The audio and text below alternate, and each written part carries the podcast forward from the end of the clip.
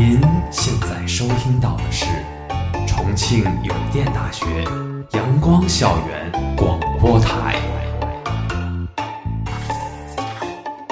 最有态度、最有个性、最具活力的三山 radio。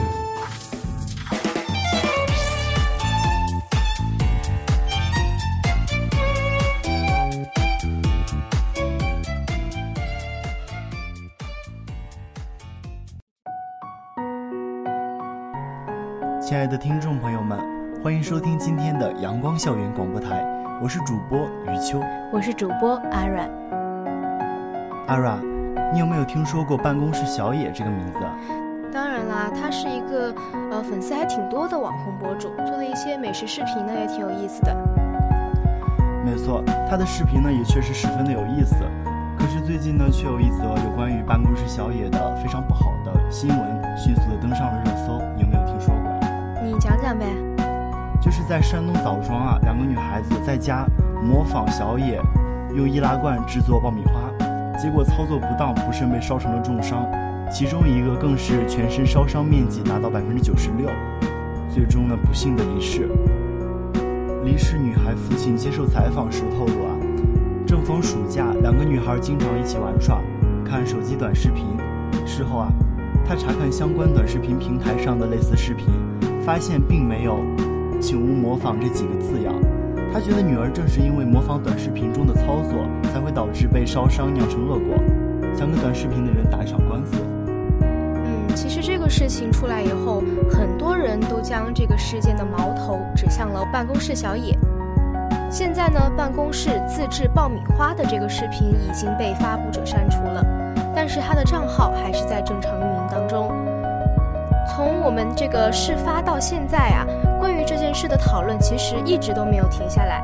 有很多的网友谴责短视频的制作者和发布者没有尽到提示的责任，但是也有很多网友认为监护人也有很大一部分责任。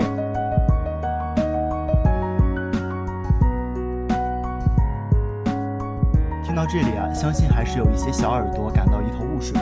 下面我们来对于办公室小野来做一个简单的介绍。办公室小野呢是一名网红博主，专做美食的视频，拥有自己的自媒体微博“办公室小野”。她是一个很漂亮的1944年出生的女孩，来自四川成都。一直以来呢，办公室小野的视频都非常受大家的欢迎，其中易拉罐制作爆米花也是她的原创视频，网上也有很多其他的人去模仿她的视频。在出了这个易拉罐爆米花事件之后，办公室小野被推上了风口浪尖。九月十日，办公室小野在微博上发出长文回应这件事情。这篇长文呢，主要回应了四点。首先，第一点呢，就是澄清了女孩并非是模仿他的视频而受伤的。第二点就是自己做办公室视频的由来。第三部分呢，就是解释部分视频没有警示信息的原因。最后一部分就是视频是因他而起而表示歉意，并且会对视频进行整改，将有危险性的视频会及时下架，无限期的停更。除此之外呀，办公室小野还表示愿意为两个女孩提供力所能及的帮助。如果对方起诉呢，自己也会配合调查。其实啊，在出事之前呢，对于办公室小野，我也是有所耳闻的。看到他的第一个视频呢，就是他在办公室用饮水机煮火锅的视频。当时就感觉这个女孩子想法非常独特，在办公室里呢，自己动手丰衣足食的行为十分的具有创新意义。用创意加场景化的视角，一次又一次刷新了受众的认知，并且呢，这种能够让观众有着颠覆的惊喜感，背后所要付出的，可能只有小野自己心里清楚。在更新速度如此之快的今天，如果要想这个 IP 的生命周期延长，我们就要走差异化的路子。毕竟同质化是让用户快速审美疲劳的关键。办公室的场景要扩大，办公室小野要出海，由办公室展现出来的跨界理念被放大到了更多的合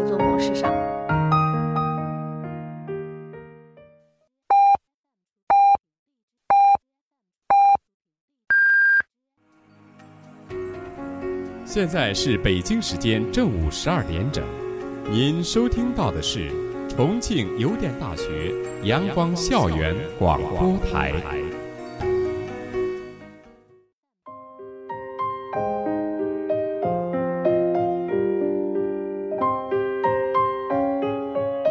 虽然啊，办公室小野讲述的是社畜的精彩日常，但这不过是他的人设。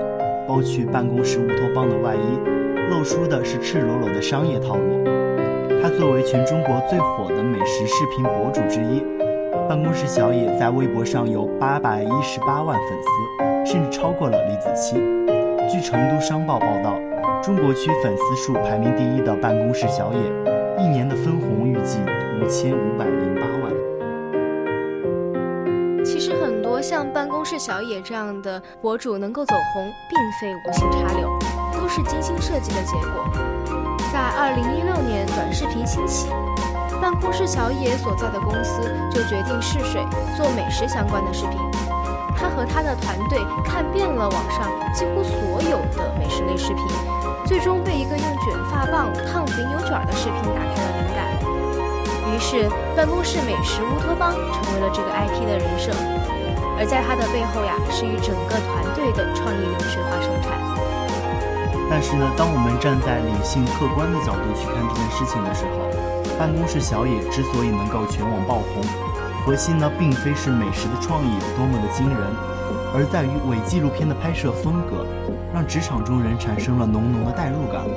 同样枯燥的职场生活，在办公室小野那里呢，却是别样的风光。虽然这并非教学视频，但所营造的接近感却很容易诱发模仿行为。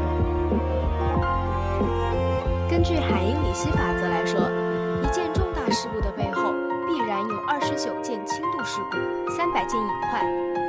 这两个小女孩的悲剧呢，揭开了办公室小野潜藏的负面影响。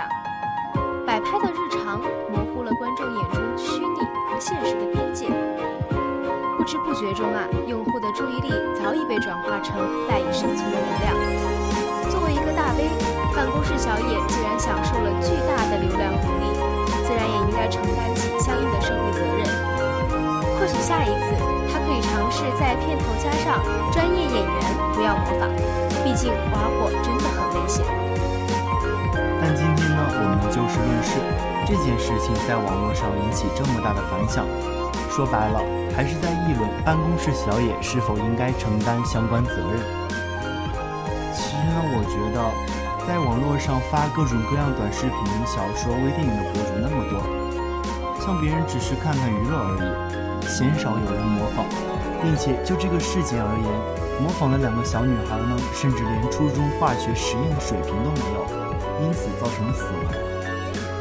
并且后来据新闻报道，两位受害者家里居然有一大桶工业酒精，家长的监管不到位也是造成本次事件的重要原因。道理，但是我觉得办公室小野作为一个拥有那么多粉丝的网红博主，他的影响力应该也是很大的。但是呢，他对于自己的视频场所并没有一个较好的规划，同时呢，消防及安全措施也没有做到位。并且据我所知，在事件发生之前，四川当地的消防局曾经在微博留言，对于小野视频中的安全隐患做出警告，但是小野的工作团队却视若无睹，继续进行着有着一定危险性的操作。其实，在一些别的节目或者视频当中，我们也会看到很多的具有消防安全隐患的这样的一些操作。但是其实我们并不会去模仿，因为我们很清楚的知道那个是一个节目效果。但是小野的这种伪纪录片式的拍摄手法会让我们的警惕性降低，我想这也是造成两个女孩悲剧的重要原因吧。办公室小野没有对自己的视频做出一个规范就上传到账号，而且平台也没有对他做出一个较好的审核。实际上啊，我们可以看到平台上的审核标准并没有很详细，因此办公室小野的视频很容易就能过审。他在没有进行安全提醒以及审核的情况下就发表视频，对观众产生了误导。那么我觉得他也应该为此承担相应的责任。那么办公室小野呢，对他的视频没有做明显的安全提醒，的确是他的不对。虽然网络上没有做安全提醒的奇葩视频流传的太多了，但是并不是说大家都不做就是对的。对于有一定危险性的视频，这一部分工作没有做，那就是没做，那么它就确确实实的有错。但是这一部分的错误并不是直接面向观众，而是视频的发布平台。平台应当有审核功能，对于一些十八岁以上成年人以及错误引导的视频，平台有义务不允许其上架。而这类有一定危险性的视频，至少应该做好安全宣传的提醒。还记得刚进平台时的授权吗？就是不点同意不让进那个，里面就会有发布视频的相关规范。但是显然作者的一级审核没有做好，平台的二级审核同样没有做好。其实就像你刚才说的那样，造成悲剧发生的从来就不会只有一方面的原因。我国法律有明确规定，父母有保护和教育未成年子女的权利和义务。在未成年子女对国家、集体或者他人造成损害时，父母有承担民事责任的义务。两个孩子即使已经十二岁、十四岁了，他们仍然是未成年人。有一些自媒体提到过，两个小孩子初中上课的时候就应该教过物理化学实验。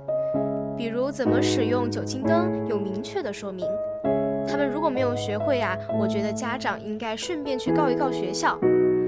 当然这是开玩笑的话，有些人觉得他们其实已经不小了，可以独自在家，可是他们仍然是未成年人，这是不争的事实。因此，父母身为监护人，并未尽到自己的义务，造成了女儿的死亡。而这个锅啊，即使他们能够甩出去一部分。父母也难逃其咎。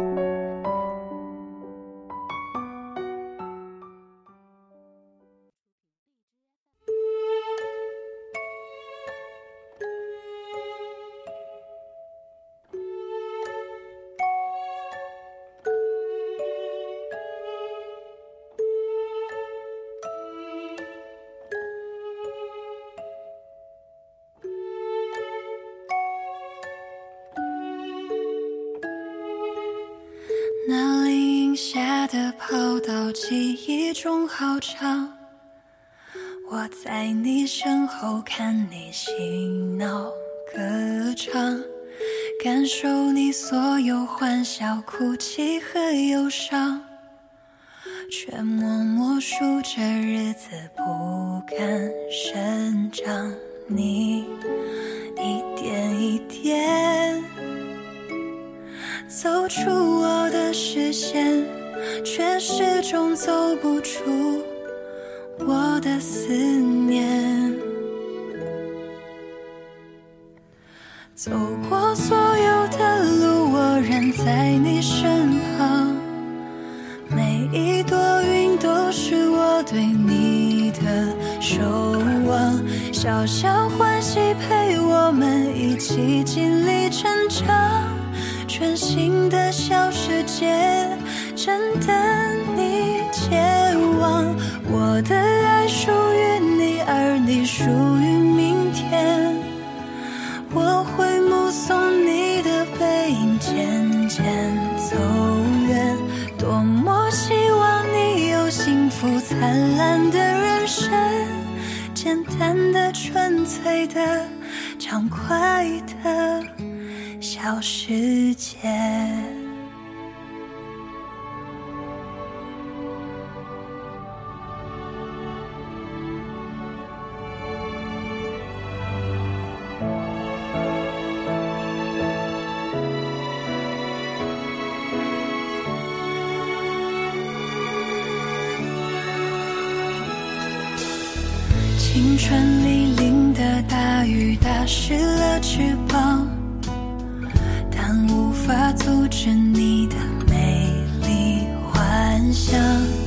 就算是失败跌倒，那又能怎样？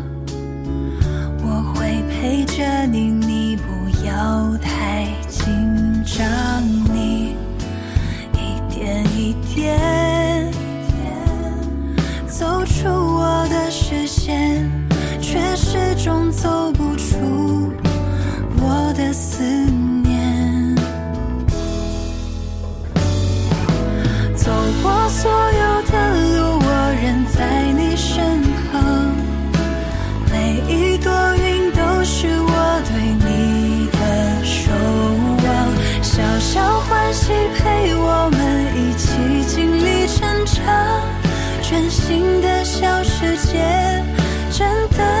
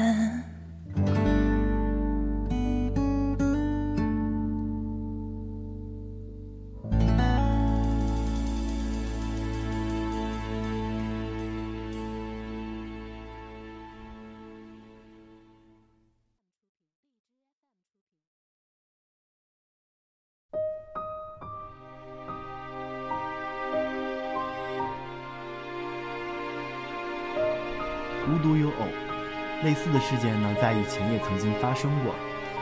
相信大家对于以前发生的模仿喜羊羊烤羊的事件也有所耳闻。据报道啊，十岁的男童呢，模仿《喜羊羊灰太狼》中灰太狼烤全羊的情节，将同村四岁、七岁的两名小伙伴绑在树上烧成重伤，伤者家属将点火者、法定监护人和动画制作方一起告上了法庭。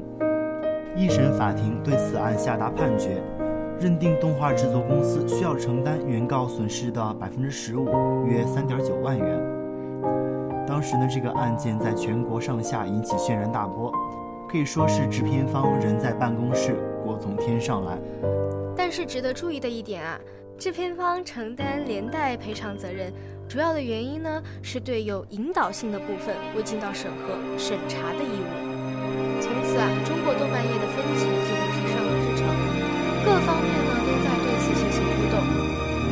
说制片方因为没有尽到提醒的义务，向原告给予了一定的金钱，但是当制片方整改的时候，需要删掉播放视频中关于烤羊的画面时，结果却发现啊，数百集的《喜羊羊》里边，人家压根儿就没有烤过羊。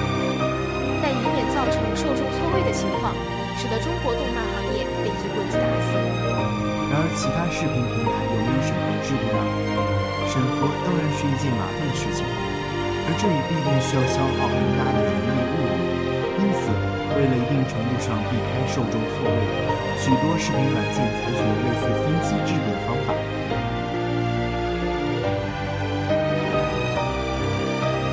这一桩桩一件件无不令人深思。众多自媒体在网络上发表言论及视频时，尽到自我监管的义务，在保证视频内容安全正面的前提下进行视频娱乐，不可为追求刺激做出危险越界的举动。与此同时，传播平台应当尽到审核义务，对于在平台上播放的视频，平台管理者要及时进行监管纠正。作为接收方的观众，也应理性看待短视频的发展。孩子观看短视频呢，很多都是为了娱乐，而家长作为孩子们直接的引导人，父母们一定要尽可能的好好的照看孩子们，教导孩子正确看待短视频，切勿为寻求刺激盲目模仿。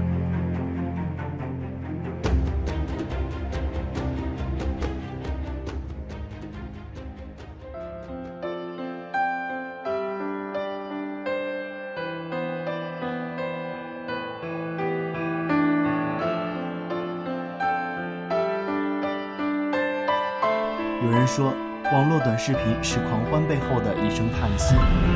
借助互联网、智能手机和通信技术迅速发展的趋势，顺应网民日益增长的精神文化需求，短视频以新奇、快捷、多样的特点，极大地拓展了社交网络的表现形态，受到人们的喜爱和追捧，用户数量持续增长，行业资本方兴未艾。出的公共文化产品，短视频有其得天独厚的优势，但同时也有着不可忽视的短板，极易造成审美价值缺失，甚至制约这一行业的健康发展。这种缺失既有短视频自身的先天不足，也有行业模式所带来的弊端。短视频的创作还具有局限性，短视频短小、新颖、精彩。适合当下碎片化的手机阅读、分享，便于快速传播和普及，吸引人们的关注。然而，短视频毕竟只有几分钟甚至几十秒的时长，主要适合做概要式的快放、剪切。在推出思想精深、艺术精湛、制作精良的作品方面，往往由于篇幅所限，无暇深入展开。同时，短视频具有更新与刷屏快、话题性强的特点，在网红传播的过程中，很容易落入片面追求点击率、哗众取宠的怪圈。在这种情形下，短视频作品的思想内涵、理念价值容易被忽视，从而加大作品自身的硬伤。在短视频平台的话语权不断增强的情况下，资本的逐利性不断强化着经济效益的追求，直至至社会效益。受众价值取向多元，本视频具有大众娱乐的属性，其用户是数以亿计的网民，他们的知识素养、兴趣爱好、欣赏需求五花八门，迫切需要海量的接地气的产品来满足求知欲、窥视欲、探索欲。特别是互联网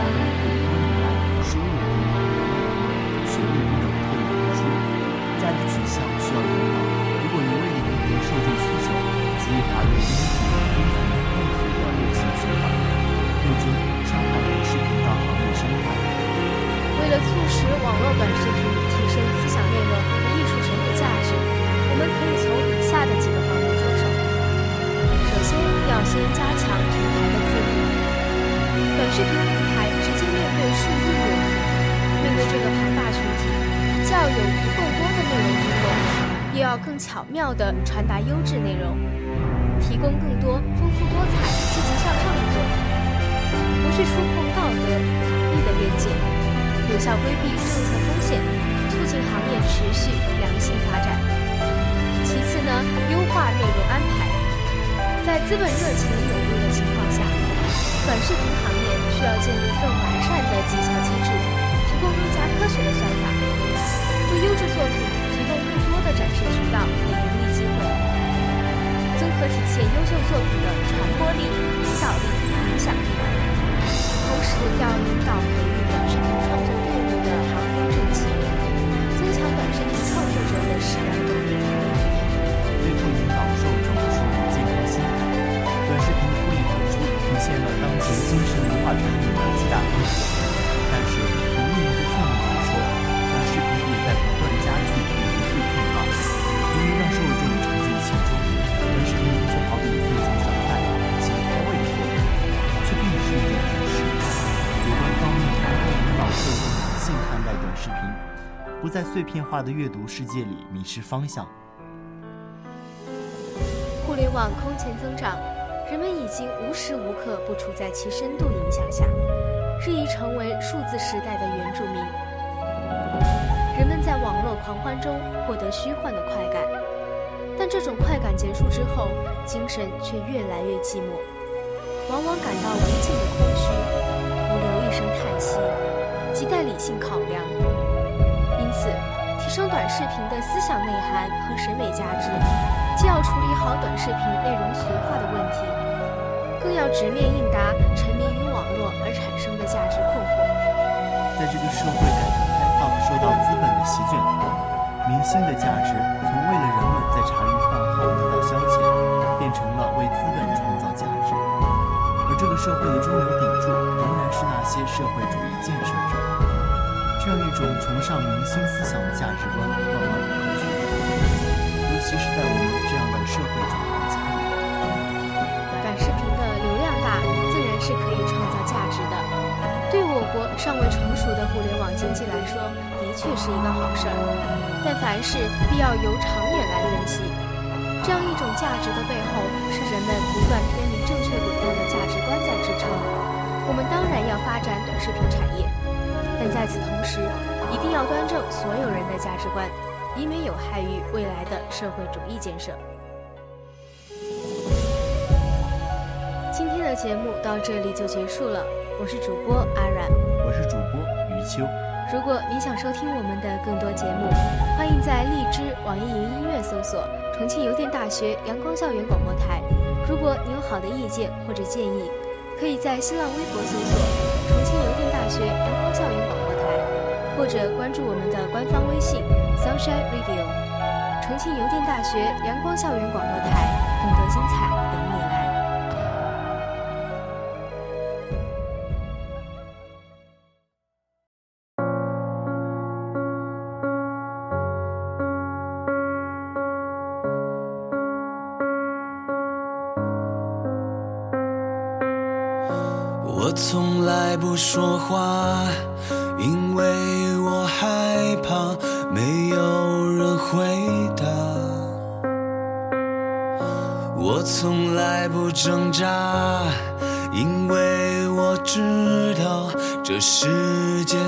美的。